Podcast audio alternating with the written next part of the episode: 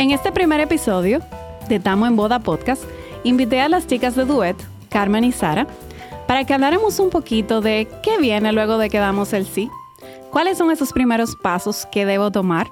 Aquí se habló de todo un poco, desde los tulipanes que no pudieron faltar en la boda de Carmen, hasta las 4.000 velas que las chicas tuvieron que prender en una boda en Altos de Chabón. Quédate para que escuches y puedas aprender un poquito en este nuevo camino que inicias hasta finalmente llegar y desfilar hacia el amor de tu vida. Yo soy María la Antigua y estás escuchando Tamo en Boda Podcast. Bienvenidos al primer episodio de Tamo en Boda Podcast. Hoy tengo a dos invitadas muy especiales para que hablemos un poquito de qué pasa después que damos el sí. Ellas son las chicas de Duet, Carmen y Sara, bienvenidas. Gracias. Gracias. Gracias por Gracias estar por la invitación. Ellas son eh, un combo explosivo, eh, una fusión chulísima eh, que tienen ellas dos. Que por cierto, a mí me gustaría saber cómo ustedes se juntaron para hacer duet. Dime, Bueno. ¿quién empieza?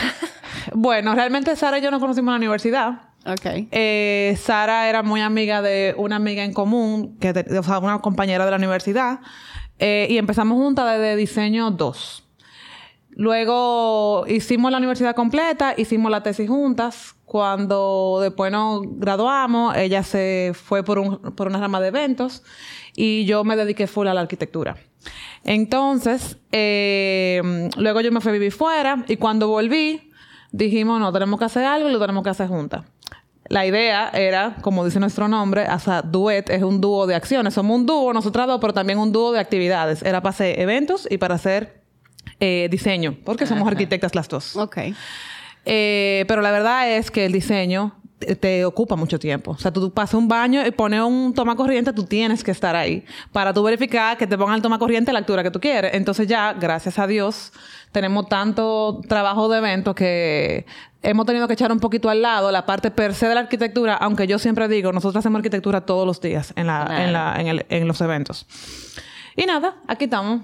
Cumpliendo 10 años este año, gracias a Wow, Dios. qué rápido pasa el tiempo. Ya lo saben. Entonces yo he visto que ustedes se fusionan en lo que es planning y decoración y que cada una es como cabeza de un área. Es correcto. Eso fue lo... Cuando nosotros ya decidimos unirnos y decir, ok, vamos a formar duet, eh, con la idea de eso, arquitectura y eventos. Pero entonces de repente ya dijimos, ok, vamos a seguir con duet, aunque la arquitectura se quede un poquito a- apaciguada, pero vamos a cada uno a asumir un rol dentro de la compañía para brindar como un servicio más personalizado a cada cliente. Porque todo el que trabaja en eventos, y las novias se van a dar cuenta, y bueno, tú que trabajas en la rama también de, de esto, si uno lo quiere hacer todo, algo se puede escapar. Y en este tipo de eventos, el error no está permitido por el cliente, aunque son cosas naturales que puedan pasar. Entonces nosotros dijimos, cada una vamos a asumir el rol dentro de la compañía. Una se encarga de todo lo que es la parte logística, de todo lo que es el equipo de planificación, eh, presupuesto, manejo de todo, y la otra se encarga de todo lo que es la parte de logística de la decoración, diseño, montaje y demás. Pero eso no salió fortuito, o sea, eso realmente las dos empezamos como planning y las dos empezamos eh, en salpicadas decoraciones haciéndolas. Y llegó un cliente de la nada que nosotros hicimos todo el proceso de diseño, le hicimos los planos, le hicimos la presentación, le hicimos la selección de alquileres, pero nosotros no ejecutábamos. Nunca habíamos ejecutado. Y ese cliente nos dijo, ejecútenos la boda. Y nosotras que no. O sea, nosotras nunca... Ya nunca tú sabes el plano, el plato base dibujado, la, te- la cuchara, el tenedor, el cuchillo, todo. La mesa, el plano montado como que lo vamos a construir. Yo te voy a hacer, yo te voy a ser más específica. Nosotros no sabíamos mucho de flores. Y Carmen dibujó, ella buscó cuánto mide Ay, sí. una rosa, un botón de rosa, para dibujar el arreglo, Ay, Dios para uno calcular las flores, para uno tener el nivel de detalle, que ese arreglo se va a llevar 70 flores o 70, y nosotros teníamos todo dibujadito, o sea, una cosa que hasta los Bolitas de tenedores- dos pulgadas era mi rosa, gracias. Entonces yo le ponía los colores. Aquí quiero un... aquí quiero un lado rosado, aquí quiero un lado crema y así. Claro, y no fue de que una boda de 50 personas, no. Fue una boda de 500 personas. No, era muy Wow. grande. Era Esa señora de verdad confiaba muchísimo en nosotras. Y ella como que dijo, no, ustedes pueden y yo sé que ustedes lo van a hacer. O sea, que ese fue como el punto de arranque de ustedes. Sí. Esa boda. Sí. Y eso pasa cuando unas arquitectas te decoran tu boda y ya te van a medir hasta las flores. No, cuando yo me casé no quiero tú sabes lo que, todo lo que yo me di en ese hotel. No, no, no. no, y eso los planos eran, mira... Ellos pueden construir de nuevo el hotel con los planos de... hasta de todo ca- planos, de verdad. Por adentro, por fuera, la columna, la altura, todo, todo, todo. Pero yo soy súper psicorrígida en ese tipo de cosas. O sea, yo mido con centímetros porque las pulgadas para mí son súper inexactas. Yo tengo que medir como hasta la milésima y dibujarlo hasta la milésima. Pero bueno. Ok, entonces luego de que parten de ahí, de esa boda, eh, antes de entrar como que en el tema per se, para que las conozcan un poquito, ya entonces deciden arrancar full con, con el planning y la decoración de boda, o sea, ofrecerlo ya de verdad. Sí, exacto. O sea, la idea siempre fue esa, eh, aunque nos tuvimos que despedir de una parte de, de la idea de duet. Pues entonces ya le entramos eh, de lleno eh, y cada una... Y claro, el asumir el rol no fue algo de que del inicio, que dijimos, ok, tú vas a hacer planning y tú vas a hacer decoración. Fue que poco a poco, según fueron llegando los proyectos, yo ni me acuerdo cuándo fue que tomamos la decisión. No, yo me acuerdo que nosotras, por ejemplo, en la parte del planning, la verdad es que Duet se caracteriza por ser muy detallista. Y yo me acuerdo que en el presupuesto yo ponía hasta pintalabio de retoque de novia para el día de la boda. Que yo misma decía, ya, me estoy pasando de cosas que tengo que poner. Pero eran cosas que yo decía, es que si no la pongo, o sea, si la veo en el presupuesto, me acuerdo. Y el día que estoy haciendo el programa, antes de la boda, el que yo te mando a ti, Claro. pues yo veo y le digo a las mujeres, el pintalabio que no se quede. Entonces, cuando las dos hacíamos como las dos cosas, era como que se nos podía quedar hasta el pintalabio del retoque. Cuando ya decidimos, ok, por la experiencia, tú te has ido más, te has inclinado más a la parte de la decoración, yo me he inclinado más a la parte numérica y a la parte de suplidores. Entonces, bueno, pues se- vamos a decir que se dio solo. No significa que yo no haga decoración ni que ella no haga planning, porque realmente eh, muchas veces nosotros tenemos dos bodas el mismo día. Claro. Y lo que hacemos es que una hace planning y decoración de una y la otra hace planning y decoración de la Se otra. encargan de las dos partes. Y nos encargamos de las dos partes. Que también esa es la ventaja que tenemos, que por ejemplo podemos hacer dos bodas, dos, dos eventos. Hemos hecho hasta tres, lo cual creo que no volvemos Que a hacer no- porque no de verdad... esa Dios parte. mío. Edición. La pueden Edición, cortar sí, esa no, parte. no, no. Eh, no, lo logramos y lo hicimos muy bien, pero la verdad es que es súper pesado Sí, porque tenemos sí, que estar en, claro. tres, en tres ceremonias, tres sesiones de fotos, que para mí es como el momento más fuerte de, de- bueno, tú lo sabes. Claro. Él, él sabe que vamos a llegar con vida a la ceremonia y que, y que todo va a poder comenzar correctamente, que es como Claro. el- lo, que, lo que marca, digamos, la boda. Claro.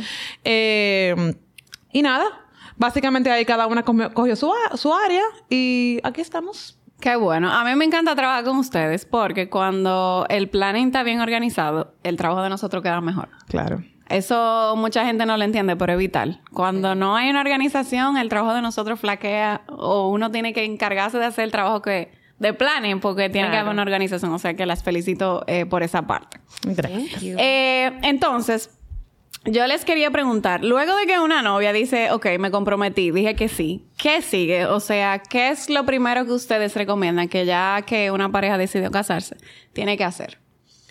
Yo diría hacer una lista y tener un presupuesto, pero obviamente esa es mi área.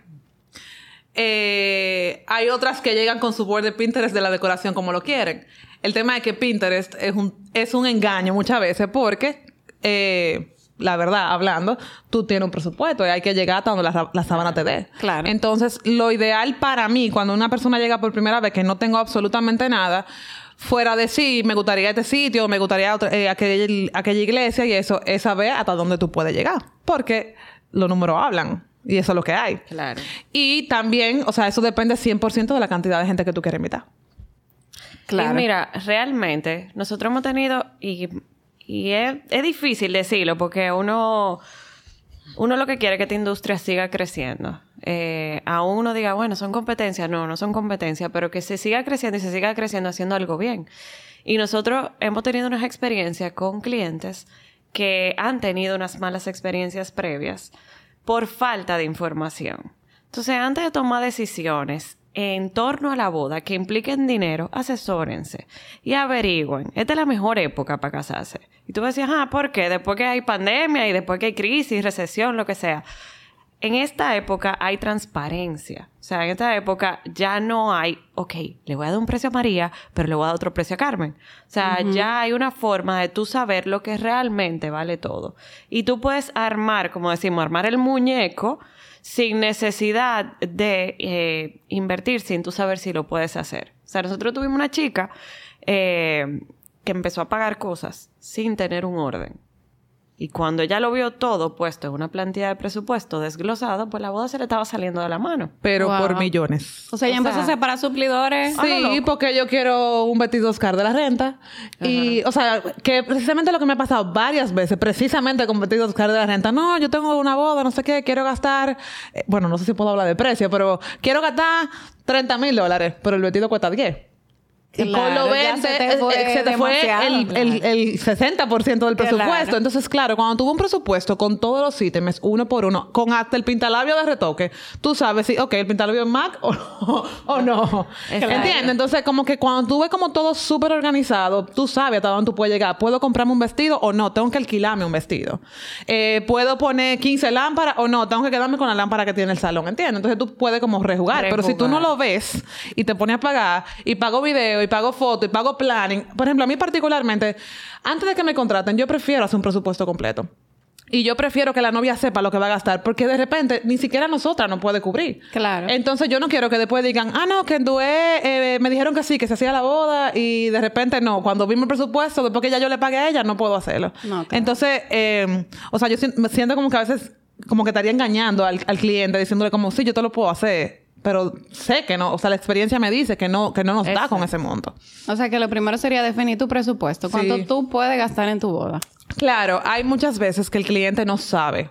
Eh, o sea, que nunca ha planificado una boda, que no se casa un hermano, una amiga o algo y no tiene una idea. Entonces, nosotras lo que hacemos para eso es que hacemos una primera reunión donde conocemos todo lo que, lo que tú quieres como, como novia o como pareja, lo que quieren los dos. Y entonces, en base a eso, yo todo eso lo traspolo a un presupuesto.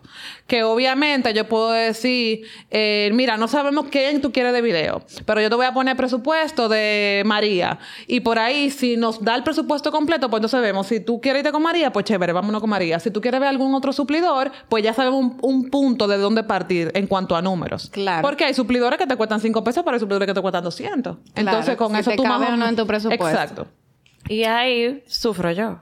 Porque vamos a decir, ahora vamos a, vamos a tratar como que, ok, duet, vamos a dividirlo en dos. Está la planning, el, el planner, que te diseña el presupuesto y te dice, ok, te voy a asignar esto, esto. No es que es dedo gráfico, son con precio del mercado. Pero obviamente, si la novia dice, es el vestido Oscar de la renta que va y yo tengo 100 pesos para hacer la boda y el vestido me cuesta 10, ¿qué podemos hacer con los 90? Ok, Carmen le hace el desglose de qué podemos hacer con los 90, pero de repente no solamente queremos el vestido Oscar de la renta, sino que también queremos eh, traer un eh, fotógrafo de fuera o un DJ de fuera o algo. Y ya el presupuesto se va comiendo pedacitos y llega la decoración.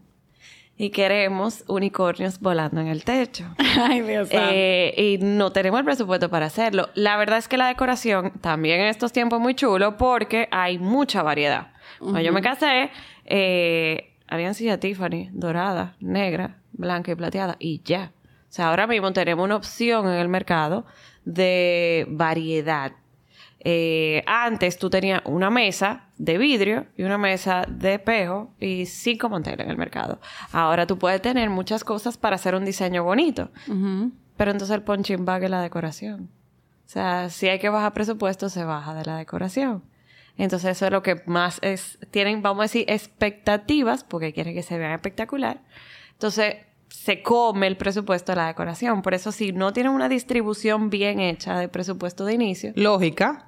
lógica, claro, porque es que de repente te van a saltar con una locura, pero lógica en el sentido de que, ok, si yo puedo esto, vamos a distribuirlo bien. Y si de repente no teníamos el presupuesto de María, pero teníamos un presupuesto un poquito más económico y vamos a decir que nos fuimos con María, pues entonces de dónde vamos a reajustar la diferencia para que tú puedas tener todo lo que tú quieres y no se te salga de tu presupuesto. Pero para eso tú tienes que tener ayuda, porque definitivamente sola no se puede. Carmen, no Carmen se casó, yo volví a casar, o sea, nosotros hemos tenido que manejar presupuestos personales, nosotras trabajando dentro de la misma industria. Y hemos necesitado ayuda para uno mismo decir, ok, no, Carmen, no hay tulipanes para tu boda. No se puede. Tuve no te lo- tulipanes. Claro. Lo logré.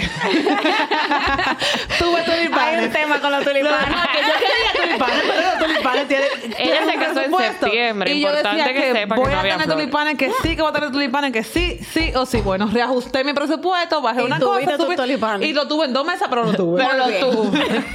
es la tuya, por lo menos. Es la mía, sí. Dos.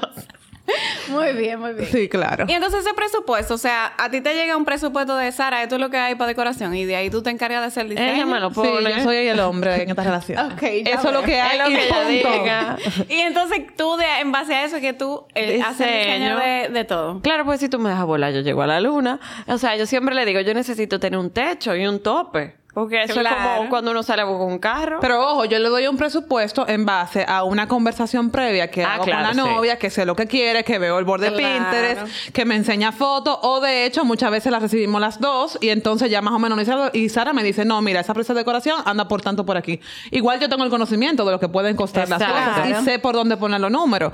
Y ojo, cuando yo hago un presupuesto inicial es estimado, no es un presupuesto a rajatabla con lo que va a ser. Porque nada más tú con la tasa del dólar que cambia todos los días, el presupuesto te va a variar. Claro. Pero también hoy la novia que se comprometió hoy tiene 100 invitados. Mañana le dio la lista a la suegra y tiene 250. Le dio la lista al papá y tiene 300. Entonces, obviamente, las cosas Sí. pueden variar. Claro. No, o sea, mucha gente me pregunta, ¿y qué tanto varía el presupuesto del estimado al final? Bueno, si la lista se mantiene, muchas veces el presupuesto me da incluso por debajo, porque yo me curo en salud y yo intento poner eh, Un chin más por si acaso. Un chin más Más. por si acaso. O no un chin más. Siempre tenemos cosas que son reembolsables, que si una caja chica, Claro. que si unos imprevistos, que si la bebida yo siempre la calculo para 20 o 30 personas de más. Siempre yo, yo sabía devolver 100 mil, 150 mil pesos de bebida, porque eso depende mucho del público. Claro. Y eso es bueno cuando te, cuando te, te- Cuando te devuelven. cuando te lo devuelven para atrás después de la devolver, no hay boda. problema. El día Claro. Cuando hay que pagar extra. No, yo te puedo decir que si en dos bodas de 300 que se han hecho en Duet se ha pedido dinero extra, es mucho. Sí. De verdad. Claro, porque si Y ha, verdad. sido, y ha calculado. sido por, por... Pérdidas. No, y más que nada por cosas adicionales. Que se añadieron al en el final, momento, exacto. Y se añaden al final más que por uno. Pero sí, eh, en lo que me compete a mí de eso del presupuesto, me toca eh, trabajar en base a lo que me entregan. Yo trato de ser muy respetuosa con lo que Carmen me dice, ok, el presupuesto funciona con esto. Porque para mí el, el boca a boca es muy importante. Y como yo puedo ser la que daña el boca a boca, yo respeto mucho eso. Tú dirás, ¿cómo tú lo vas a dañar? Bueno, si yo le prometí a la novia que su presupuesto total van a ser 100 pesos y Carmen me dijo que tengo 10 para la decoración, no lo puedo poner en 20. Porque yo soy due también. Claro. Entonces yo voy a ser la que sube el presupuesto y después que pase la boda, due carísimo. Buenísimo, chulísima la dos. Carísimo, no vayan para allá. Entonces nosotras somos muy respetuosas con eso. Entonces a partir de ahí, bueno, pues entonces uno diseña pensando en el presupuesto que tiene la novia. Porque es que es muy difícil tú empezar a diseñar, hacer de todo. Abierta todo. Y después que de repente te digan, no, pero yo tengo eh, la mitad. Entonces hay que hacer un diseño completo y completamente nuevo. Entonces eh, decidimos hacer como ese proceso de diseño al revés. O sea, ponerle precio primero y diseñar a partir de ahí. Excelente. Y uno lo lleva más o menos así, o sea que... ¿Y le ha pasado como que alguien que llegue y diga, mira, yo no tengo presupuesto, yo estoy all in? Sí, claro. Y diseñame esto, esto, esto, y después tú me pasas la factura. Qué chulo. Y que son buenas, sí. Son buenas. No, porque tú puedes como ser creativo, la verdad. O sea, tú puedes inventarte una gente que te esté tocando un saxo, pero también tirándose de una tela. Claro. Y aparte sirviéndote una copa de cava. Entonces, Claro. tú sabes, tú puedes como ser creativo en todo el sentido de la palabra, no solamente en la decoración. Claro, y ahí que Zaragoza. No, yo, claro. mira, yo voy a decir. Hay, hay dos bodas que han sido épicas eh, dentro de la historia de nosotros, fuera de la de Carmen. Eh, porque Ah, esa, la tuya esa fue épica, Carmen. Pero también fue épica. El montaje fue chulísimo, porque yo creo que de toda la boda fue la boda como. No porque quédate ahí, ¿verdad? No, no importa, quédate ahí. Pero fue como la boda más pensada, más exigente para mí misma, porque yo decía, eh, yo no puedo quedar mal a, a la socia. O sea, Claro. no puedo, o sea, es imposible. Hay mucha y es mi hermana, mi amiga, o sea, no puede. Exacto, hay demasiada expectativa. Y fue algo que no nos podíamos entrellar porque no tenía como lógica que nos entrelláramos. Pero fuera de esa, eh, nosotros hicimos una boda. A mí me encantan los lugares donde nos retan a trabajar. Un salón de un hotel es un salón de un hotel. Claro. Eh, un salón de un club es un salón de un club. Nosotros nos tocó hacer una boda, una de las, vamos a decir que las primeras bodas que se hicieron en el anfiteatro de Alto de Chabón. En esa época nos, pidieron llenar el stage, el donde se sientan los La asistentes, las escaleras de velas. Porque claro, en ese momento a nadie, todas lo hemos hecho, o sea, todas las wedding planners ya hemos hecho boda ahí y todas han puesto los bombillitos huevos de paloma para iluminar las escaleras. Eh, a- aclara lo que son. Los las bombillos, las eléctricas que solamente se conectan. Se conectan. Más nada. No, en ese No momento no. cuatro mil velas. Exacto. en ese momento, ese bombillo no se le prendió absolutamente a nadie. O sea, a nadie. La poca boda que se habían hecho ahí eran con iluminación y punto, ni siquiera con nada en, el, en, en los escalones. Cuatro mil velas prendidas una a una. No, pero espérate. ¿Y quién prendió esa La vela? lógica de las velas, mi esposo fue a ayudarme. Fueron, éramos como que, éramos como... Y me dice, ¿cómo las pongo? Yo, que ya te dije que mido tal centímetro, le digo, pon las velas a un metro cada una. Él me- yo no me acuerdo que me dijo, ella tiene que estar volviendo loca. Porque que no puede ser. Y él cogió, tú sabes que son piedras, como los, o sea, son pedazos de piedra que te hacen al asiento. Y él dijo, ok, Cada rayita. cada ¿no? rayita yo voy a poner una vela. Pero las velas había que poner la boca abajo. Porque si llovía, se mojaba la mecha y no iba a prender. Ay, Dios Entonces, por lo menos él tiene que haber puesto 3.000 velas. Claro. Mi esposo tiene un poco de calvo aquí, tú ves. Y fue por esa vela. No, no, no, no, no. Se, le, le achicharró el cerebro. Ay. o sea, La- el, el- la- el el- el cráneo. se le quemó todo del sol. Pero Ay. Pusimos las 300 velas, que fue, él puso muchísimas, pero todo el personal que estaba ahí, de alquileres, de flores, de, de todo. Todo. el mundo, los dueños de los... Todo el mundo nos ayudó a poner velas. hicimos un ensayo, oye, porque dijimos, ok, vamos a calcular cuánto tiempo tomamos poniendo las velas para saber qué tiempo nos va a tomar prenderlas. Y voltearlas. Y voltearlas y prenderlas. Pero, volea- pero gracias, ¿qué pasa a las 5 de la tarde en el país? Hay un cambio de brisa. La boda era a las siete y media de la noche. Empezamos a prender velas a las 4 de la tarde. Las velas no Clic, clic, clic, prendían. clic. No prendían. Viene el cambio de brisa. Las pocas que estaban prendidas se Se apagaron. apagaron. ¿Te Yo no me hice así. Yo vine hacia el anfiteatro y yo... Pero es que la mitad está apagado. O sea, a mí me entró un ataque de pánico. O sea, yo no, yo decía que no podemos.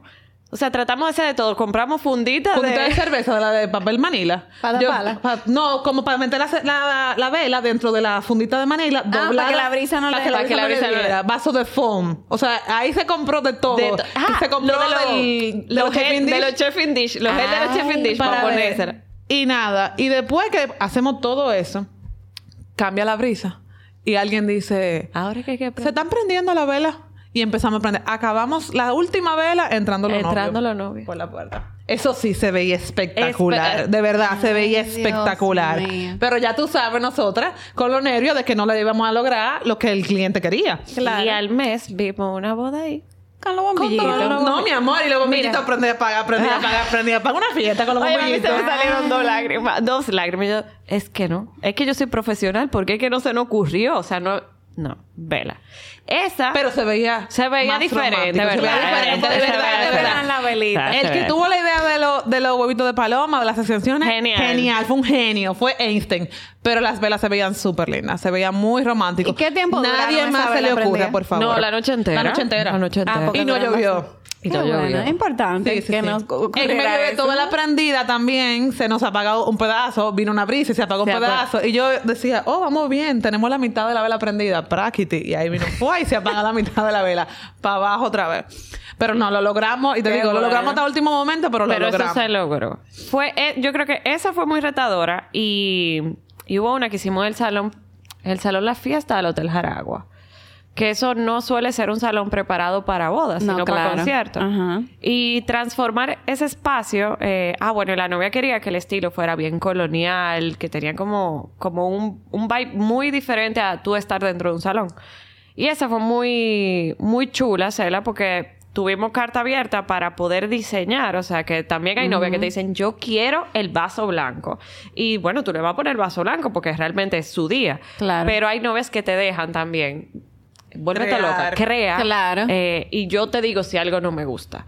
Entonces, esa novia nos permitió crear, nos permitió transformar ese espacio y fue muy chulo poderlo lograr. O sea que... Sí, porque es un salón totalmente gris. Ajá. Y es un teatro. Es un teatro. Y de verdad era un salón colonial totalmente de paña. Yo estoy loca para hacer una boda en un Qué museo. chulo. Yo quiero, yo quiero ver esas fotos. Ay, chulísimo. Se la vamos a pasar. Tienen que estar muy pero Sí. Entonces, una cosa. Si yo hoy me comprometí, eh, el tema de la fecha, por ejemplo, es, eh, es un tema como que puede ser flexible, eh, como que a, a mí me cogió con esa fecha, o, o ¿qué ustedes aconsejan en cuanto a la fecha? Yo te diría que puede ser directamente proporcional al presupuesto. Hay fechas en el año donde todos los suplidores pueden negociar. Eh, por ejemplo, otro- eh, teníamos una novia que se quería casar en un venue en específico y ella me dijo, ok, ¿qué fecha en el año es lo más barato? aló, ¿qué fecha en el año tú me puedes dar un descuento? Lo más barato que se pueda. Y obviamente el fin de semana que esa gente no tenía nada, pues me lo dieron y le dieron un descuento de 3 mil dólares. Ah, en bien. diciembre es una fecha que por lo regular es más alto porque todo el mundo tiene muchísimos eventos Claro. en diciembre y por los costos de cada suplidor, por ejemplo, las orquestas son eh, se elevan bastante. Claro. Eh, pero también mucha gente tiene como ese romanticismo de yo me quiero casar el día que me comprometí, el día que me metí en amores. Yo, por ejemplo, que, que todo lo analizo, decía, yo me tengo que casar un día que el día después sea feriado y que no lo muevan. Entonces me casé el 23 de diciembre, que el 24, Día de la Mercedes, De y no septiembre, se- de de septiembre. septiembre, perdón, no se mueve. Por ende, mi aniversario siempre me cae eh, feriado. O sea, el día después siempre me cae feriado. Mira, hasta eso lo calculo. Sí, sí. Yo te lo digo. Sí, sí. No es mentira. Sí, sí. Muy. Pero yo todos los años puedo cogerme por lo menos dos días, como mi esposo trabaja en la industria también, para nosotros casarnos, era como, ok, ¿qué día, Claro. qué, qué mes del año también de todo vamos a poder tener 10 días para cogernos de luna de miel? Y literal fueron 10 días. Claro.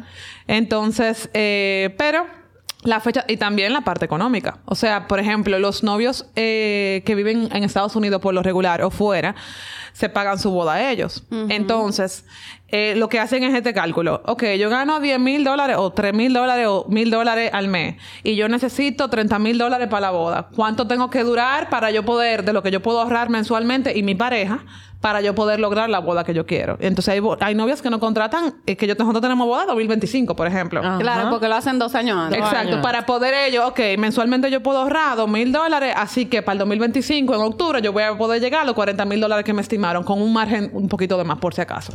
Ok. Entonces- Pero todavía no va separando suplidores. Oh, eso sí, eso te iba a decir. Hay un, hay un, hay un sentimiento. Porque hay novias que te dicen, ok, yo tengo cinco pesos para hacer la boda, Pero pero, yo quiero quiero María". trabajar con María, quiero trabajar con Juan y quiero trabajar con Due. Y yo siempre digo, y nosotras siempre lo recomendamos, María es indivisible. O sea, tú puedes coger una boda en un día. Digo, no sé si con equipo tú puedes hacer otra boda, pero el que quiera a María como María, tú no te puedes dividir en dos. Claro. Entonces tú tienes que eh, dedicarte ese día a esa persona. Eh, si tú tienes personas así, que son nombre marca, Due, podemos hacer dos bodas el mismo día, pero no muchos suplidores pueden hacerlo. Entonces, si tú tienes eh, un la palabra correcta no es capricho, pero un deseo. O sea, que ese trabajo lo haga X persona, pues entonces define la fecha cuando se sepa que esas personas están disponibles. Eh, claro, siempre y cuando entre en el presupuesto justo. Todo tiene que ir dentro de la mano. O sea, Claro. fecha, suplidor que tú quieres que no es negociable y el presupuesto que te vaya a funcionar para que tú sepas que aunque no sea negociable, se pueda hacer. Porque bueno, tengo María, pero entonces le tengo que dar agua a la gente. O sea, tenemos que tener un- un balance de que todo se pueda lograr. O bueno, tengo María, perfecto. Eso te da para hacer una boda de 150 personas o 300 personas. Eh, uno saber el costo de, de la persona, o sea, del invitado. Pero después básicamente es eso, fecha, lugar y ceremonia, donde sería, si no es eh, en el mismo lugar. Las iglesias suelen estar llenas muchísimo tiempo antes. Claro. Y no O sea, siempre te da la disponibilidad eh, un año antes. No.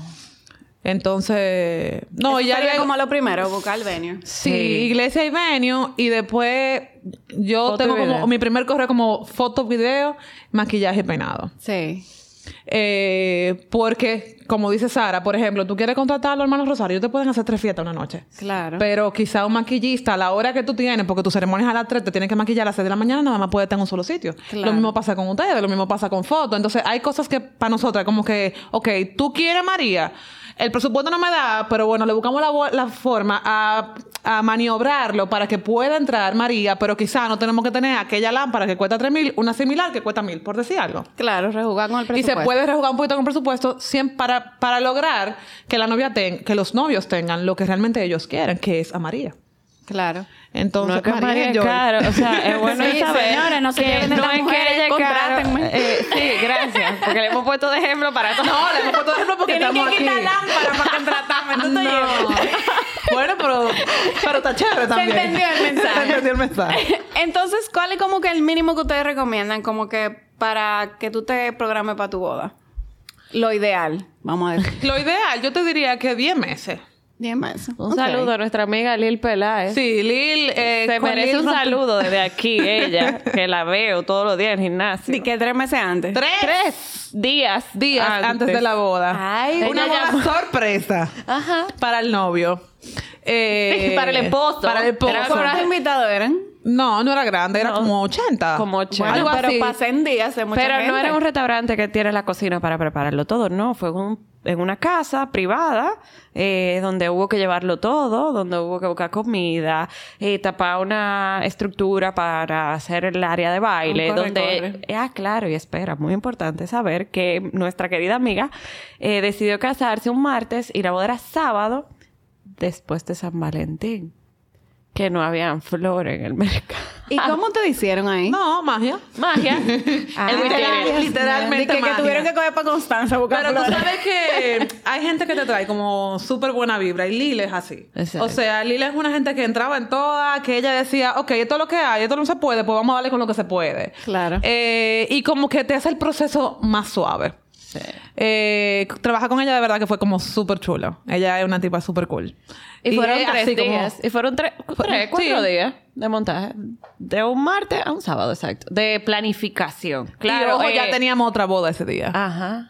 Y por favor, eso también lo podemos editar para que no sea la normal de que sean tres días. Claro, necesitamos más tiempo. Gracias, muy amable. Y que bueno, ya dijeron que en tres días lo pueden hacer, así que Sí, llámala en par de meses. No, o sea, de verdad, nosotras, o sea, hacer una boda es nuestro pan de todos los días. Nosotras podemos hacer una boda en 10 días, pero el tema de eso es que también tenemos más bodas que no están pagando por un año entero, que tenemos que no descuidar, pero dejar un poquito al lado en esos Claro. días para poder enfocarnos en aquello, que no es lo ideal. Pero siempre hay emergencias. Y si te casas con poco tiempo, puede ser que tus suplidores no estén disponibles, lo Claro. que tú quieres. Totalmente. Es como que lo que me queda 100%. es lo que voy a contratar. Cuando son bodas así que vienen como tan rápido, muchas veces dicen, no, vamos a casar un viernes entonces. Porque obviamente los sábados Claro, casi todos son los días de boda. Entonces los viernes tú tienes más chance de encontrar el suplidor que tú quieres. Claro, Sí. totalmente. Y luego, por ejemplo, que, ok, definieron fecha y todo, llegan donde ustedes, se define presupuesto. ¿Cómo es ese proceso con ustedes? Vamos a suponer que son 10 meses. Eh, durante esos 10 meses, ¿qué, ¿en qué ustedes le, le colaboran? O sea, ¿cómo es la comunicación con la novia? ¿Qué pasa en ese proceso? Bueno, nosotras, por ejemplo, comenzamos a separar suplidores, básicamente. Nosotras intentamos trabajarlo todo por correo. Nosotras hacemos siempre un grupo de WhatsApp con las novias, que es un enemigo muchas veces, eh, porque tú y yo estamos aquí, estamos aquí nosotras tres hablando, pero el WhatsApp tiene que tener por lo menos 15 grupos hablando. Entonces, el problema es que yo abro el WhatsApp, lo leo, pero ahorita ya se me olvidó responderlo. Siempre en el correo, eso me queda en la bandeja. Claro. Y nuestro trabajo en la vida es que la bandeja no tenga correos. Exacto. Nosotros lo que hacemos es que, ah, yo quiero cotizar video con Enjoy. Ok, aló María, cotízame el video, no sé qué, la, la, la, la, la. Y cuando ya yo te mandé y le mandé tu cotización a la novia, yo el correo de la novia lo mando a su carpeta, entonces ya eso está resuelto. Excelente. Entonces, eh, nosotras todo lo intentamos trabajar por correo y cada novia se le da un turno, o sea, un orden de prioridad o por rapidez que llegan los correos o por la cercanía de la boda. Nosotros tenemos un equipo de chicas que nos dan el soporte tanto en la parte de planificación como en la parte de la decoración, porque realmente ahora mismo estamos manejando, qué sé yo, 30 novias y obviamente ya la capacidad, ya somos mamalados, ya no tenemos memoria para, para recordarnos de todos los suplidores. Antes yo podía recordarme, mira, todos los suplidores de fotos, videos, pero ya no, ya no, o sea, ya la mente no me da. Entonces, nada, cada cierto tiempo hacemos una reunión presencial porque siempre es bueno como verse la cara. Claro. Eh, pero cada vez que la novia dice, Carmen, mira, quiero hacer una reunión, aunque sea por Zoom, pues vamos a hacerla. O sea, nosotros no tenemos tema en ese tipo de, de acercamientos hacia nosotras, o llamada telefónica, o WhatsApp, o, pero casi siempre todo es por correo. Entonces, cada cierto tiempo, nosotros le mandamos a las novias un correo que yo le llamo listing, y es porque parece un listing diario. Entonces le ponemos listing 1, María la Antigua. Vamos a separar suplidores. De suplidores, habíamos estimado en el presupuesto para video eh, 100 pesos. Te podemos mandar, podemos ver este, este, este y este que más o menos andan por esos 100 pesos. Y entonces así vamos como haciendo cada cosa en el tiempo que corresponde. Eh. Acabamos de seleccionar los suplidores. Ok, vamos una hora con la ceremonia. Vamos a seleccionar las canciones de la ceremonia. Vamos a seleccionar las lecturas. Eh, vamos a elegir quiénes van a ser los lectores. Y entonces vamos agotando eso en otro correo. Y así, cada cierto tiempo, pues vamos haciendo lo que corresponde en el tiempo. Porque una boda la podemos hacer entre días. Pero tampoco tiene gusto No. que una boda que es en 10 meses yo te la acabe en dos días. O sea, no, No, tiene claro, sentido. tú sabes. Hay que disfrutar el proceso. Claro. Exacto. Y hay un timeline, por ejemplo, no un timeline, sino que nosotras, algo que nos caracteriza es que a pesar de que el trabajo es el mismo, entre comillas, de planificar una boda, el cliente no es el mismo. No, claro. Entonces, quizá hay novias que demandan de nosotros eh, presencia diaria o muy frecuente. Y de repente hay novias que son abogadas o banqueras que están en el banco, eh, no, no me pueden hablar de boda, yo nada más puedo hablar tal día y tal día del mes, por ejemplo. Y tú tienes que arrancar a producir la boda a constancia de lo que inicialmente ya te digo que quería, irlo adelantando, ok, mira, ya tenemos todo, vamos a presentártelo para que tú digas sí, y tú le presentas, ok, este sí, este no, este no, nos vimos otra vez. O sea, cada quien es distinta Sí, y claro. cada novia diferente y ese es el fin también de nosotras. O sea, por eso también tenemos un equipo, porque nosotros siempre decimos, ni son papeletas de 2000, ni somos arroz blanco que le gusta a todo el mundo. Entonces, tenemos un equipo de chicas que, porque cada quien hace como clic con una u la otra. Claro. Y o con una de las chicas de nosotras, que, que son, o sea, nosotras no somos gente sin esas mujeres. Eh, y cada una le va sacando de poquito, porque hay novias que, por ejemplo, son difíciles de sacar información. No por difíciles de temperamento, sino por tiempo, de que de repente no tengan el tiempo para tomar la decisión. Mira, déjame ayudarte, vamos a ir nosotros, ok, dime cómo se llama tu mamá y tu papá, y te vamos llenando el texto de la invitación y vamos adelantando algo. O no ha pasado que madres no son tecnológicas y de repente hay que hacer una lista de invitados. No es lo correcto, lo podemos editar también. Pero eh, nos piden que le ayudemos a hacer la lista de... y a corregirle los protocolos de la lista. Entonces uno está ahí. O sea, cada quien tiene como algo eh, que no lo podemos parametrar en un servicio. Entonces, por eso es que cada novia uno le da tanto empeño, ya sea email, ya sea WhatsApp, ya sea llamada. Hay novias que son eh, full de teléfono. Entonces, nosotras somos muy de llamar, de, de escribir y tener constancia de todo en un Claro, yo también Ah, soy así. Pues no llamaste y no dijiste algo. Bueno, pues vamos a tratar de redactar una minuta o tener algo por escrito de lo que hablamos. Porque lo que se fue en ese celular, se fue en ese celular por la llamada. Y ese día es bueno que digan, yo te dije la llamada de tal día que pusieron a flor blanca. Sí, míralo aquí en el correo donde tú dijiste que la pusiéramos blanca. Tienes razón. Eh, pero uno siempre trata de eso, de que sea un proceso eh, llevadero y que al inicio sí, la parte difícil que es separar los suplidores sea lo primero que se haga. Y ya de aquí, después de ahí, empezamos a disfrutar el proceso porque ese día pasa muy rápido.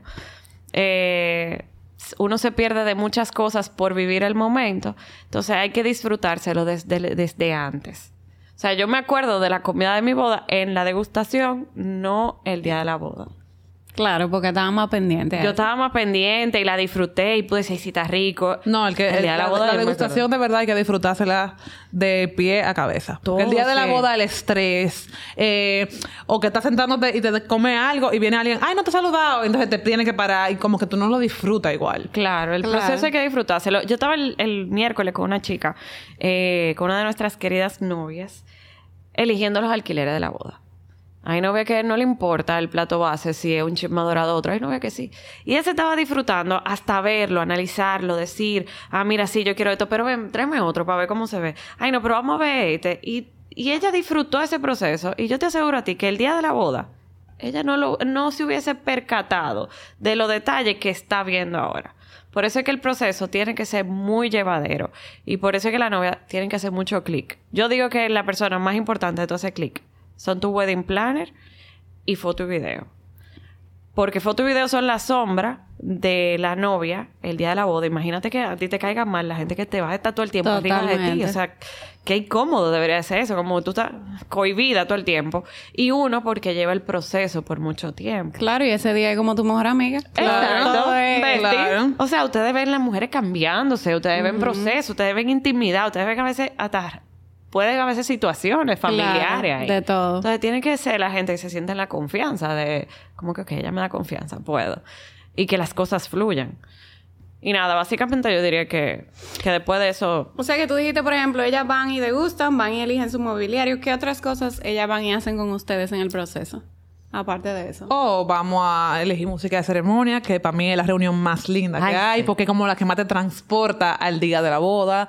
Vamos a la degustación, vamos a seleccionar alquileres, invitaciones. vamos a ver invitaciones. Eh, si hay que hacer reuniones de foto y de video, pues también estamos ahí. prueba de menú, Eh, prueba de postre, prueba de bizcocho. cata. Cata de, de, de vino, sí, vino. bebida muy bueno. fabuloso. Cata de cócteles. eh, vamos a probar los cafés que vamos a hacer. Ajá. Eh, si hay un late dinner que o un late snack que es diferente de un suplidor, también se hace la degustación. La Eh, sesión de fotos. eh, prueba de maquillaje peinado. Ah, prueba Ah, de vestido. Por ejemplo, hay, un, hay cuando los vestidos, hay diseñadores. Hay novias que tienen los vestidos o alquilados o lo compran o diseñadores locales se lo, se lo hacen.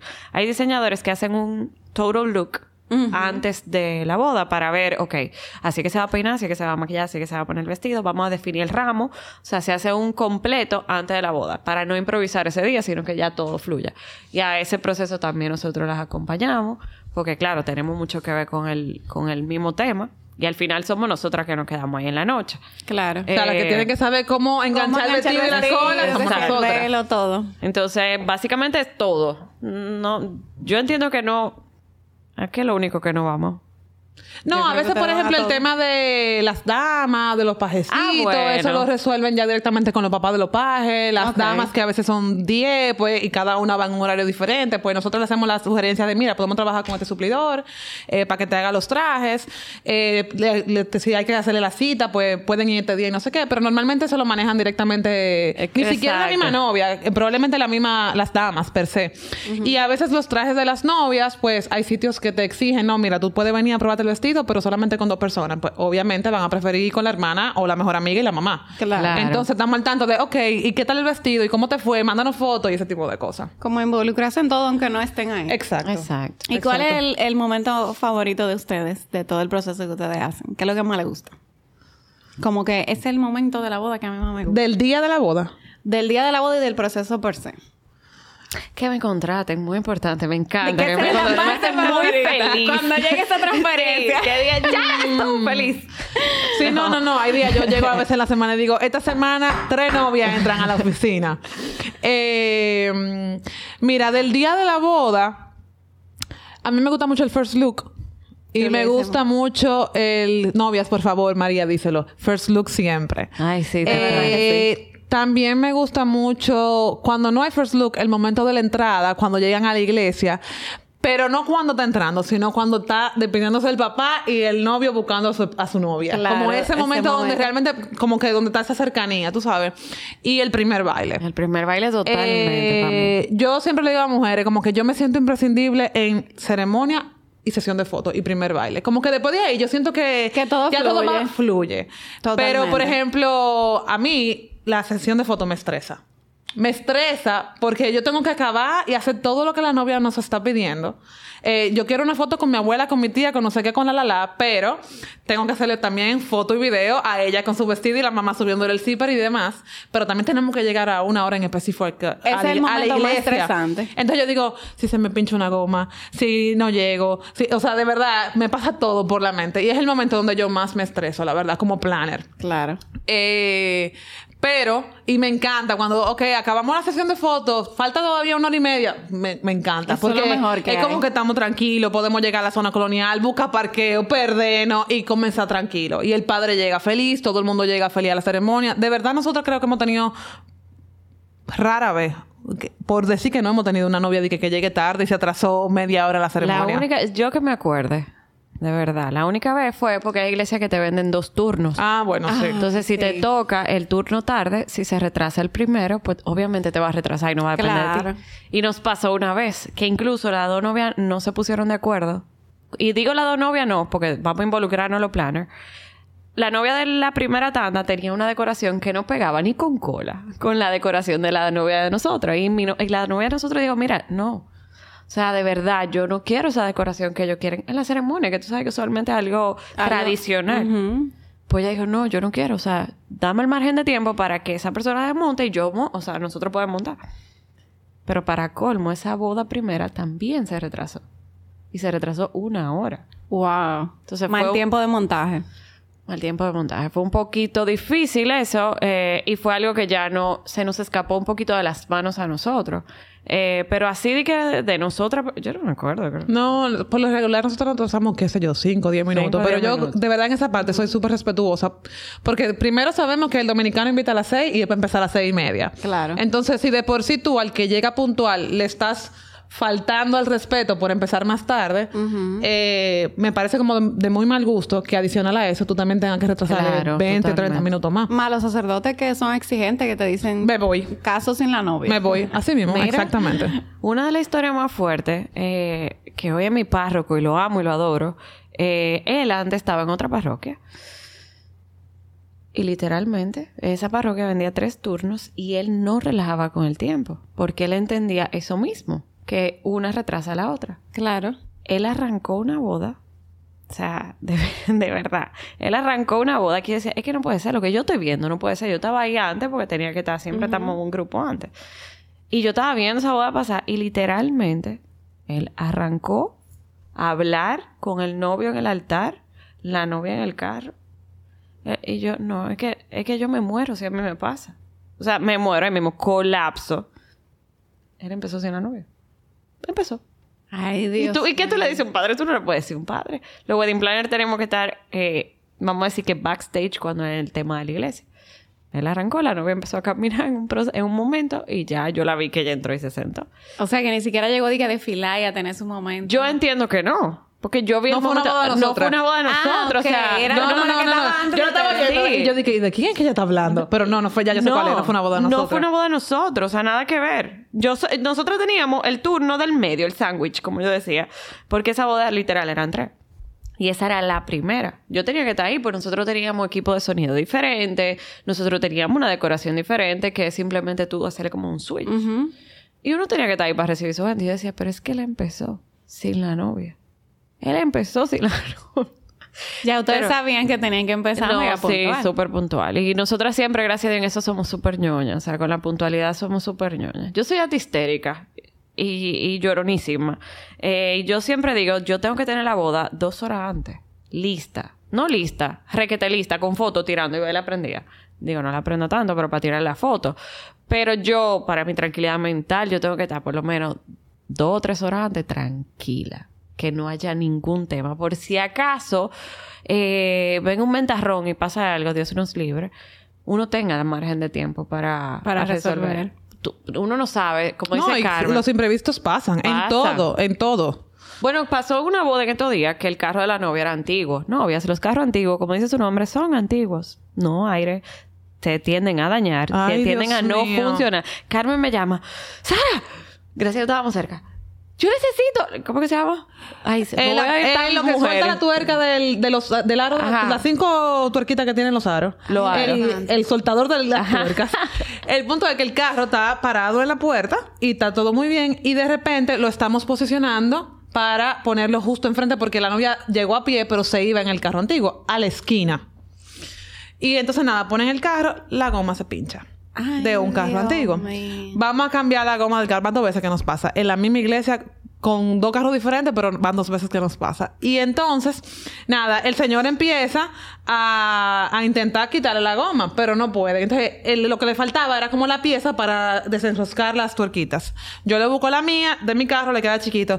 No, que tiene que ser, que es un carro antiguo, un Mercedes-Benz. Bueno, vamos a buscar uno de un Mercedes-Benz. Nada. Encontramos uno de un Mercedes-Benz, no sé qué. Cuando llegué, que, que mentira, no lo encontré. Cuando llego, ya lo estaban quitando. Oye, la novia en la puerta, el carro dando de reversa para atrás. Lo, se logró. Se lo- Wow. pero en el Pero mira, último. era yo atenta. Hay que hacer una foto adentro, en la iglesia, la foto del cortejo, no sé qué, la, la, la, la goma, la goma, la goma. Ay, Dios mío. Eso sería bueno documentarlo. Claro. Para que la Que gente mira, vea lo que se sería, vive. sería- de verdad, yo siempre he dicho que sería chulo un backstage de lo que realmente pasa.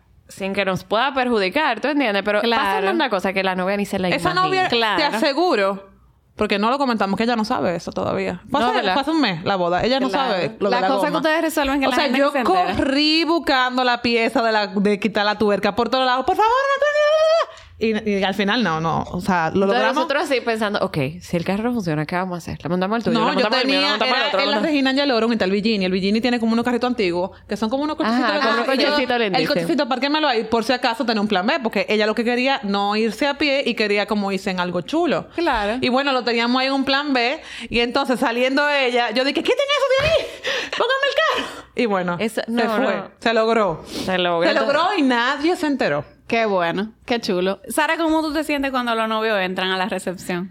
Te da Mira, como a un mí, a mí cosquilleo. me da como un frito. Eh, sí, porque es que ese momento es muy lindo. Eh, ver materializado lo que se diseña y lo que se planifica. Eh, y uno, nosotras somos súper pique en eso de que, ok, te voy a enseñar que te voy a poner este tarrito de cemento con esta, con esa pieza ahí. Y uno hasta le hace fotomontaje para que ya lo, lo vean y lo visualicen. Pero cuando ya, ya lo ven ahí, el impacto y, y como la felicidad, eso es como tan... Totalmente. Lo logré. Lo logramos. Ya, feliz. Eh, es el momento como más... eh, como el... Sí, Lo que es eso. Y el, el primer baile.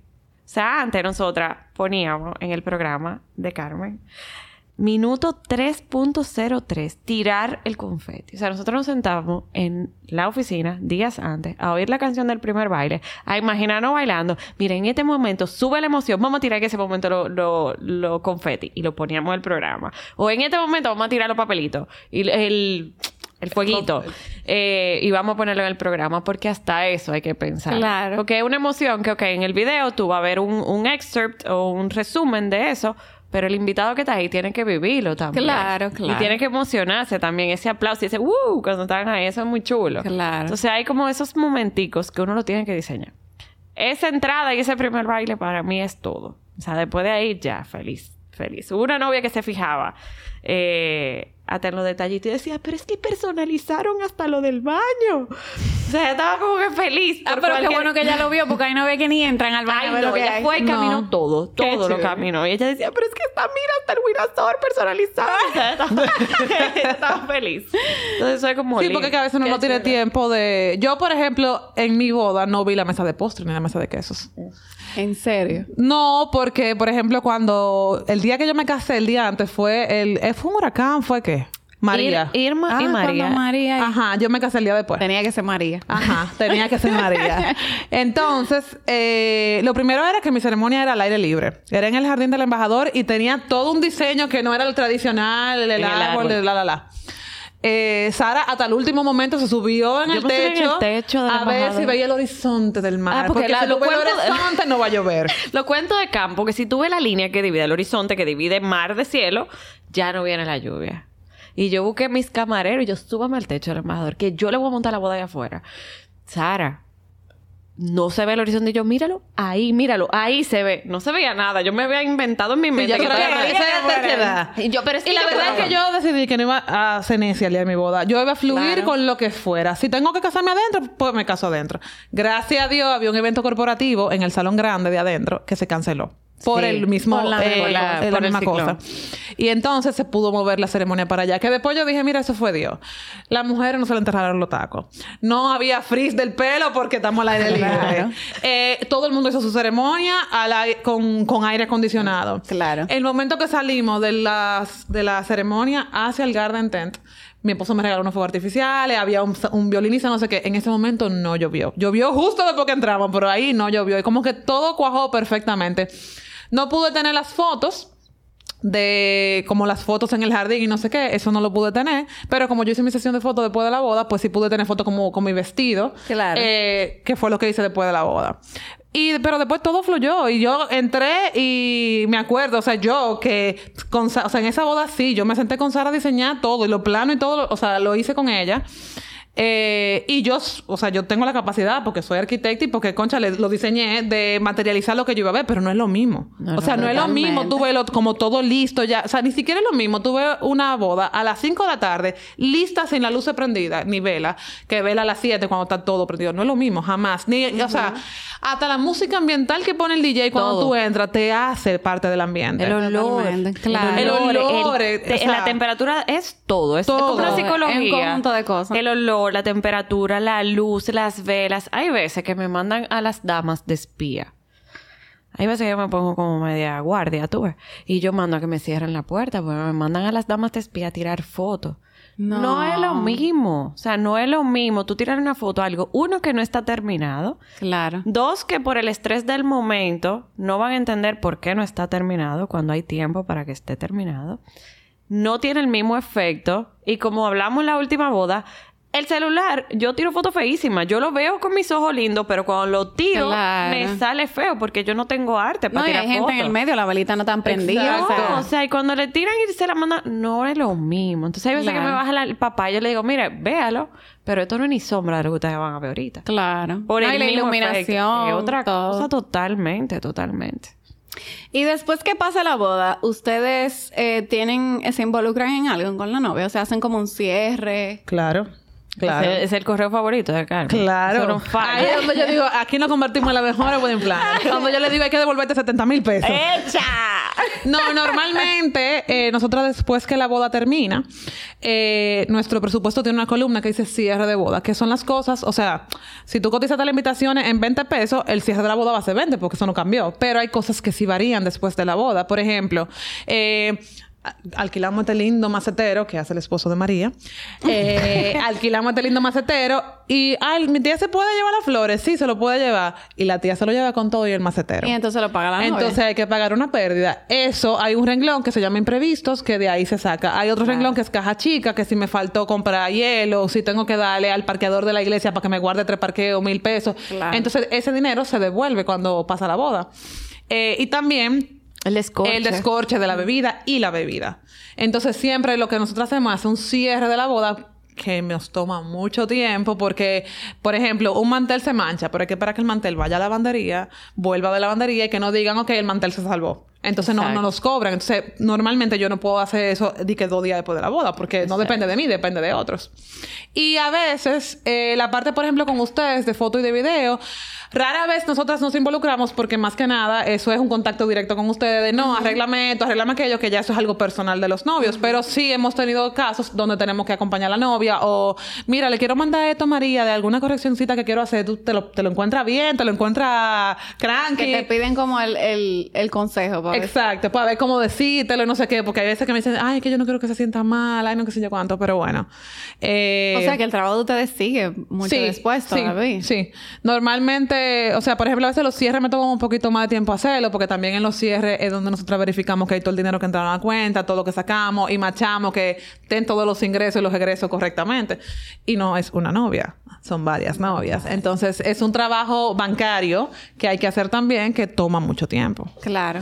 Entonces, eh, pero sí, normalmente después de la boda le damos, o sea, llegamos hasta ese punto. Chulísimo. Entonces, recapitulando, me comprometí. Eh, ¿Elijo fecha o contacto mi planner primero? ¿O llego con la fecha elegida? a Puede ser planner? con una fecha así. A mí me gusta, así como Sara dice que necesita un techo, también a mí me gusta, para yo poder hacer un presupuesto estimado, yo tengo que tener algo, o sea, tengo que tener un techo también. O sea, Claro. no es lo mismo tú casarte en la logia cuna de América, donde tienes que llevarlo absolutamente todo, que en el gran salón del embajador.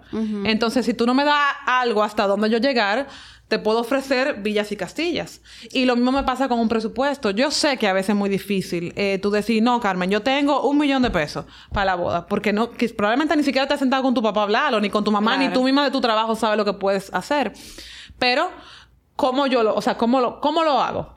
Dime tú cómo yo, eh, cómo yo sé si ofrecer a María o a Juan.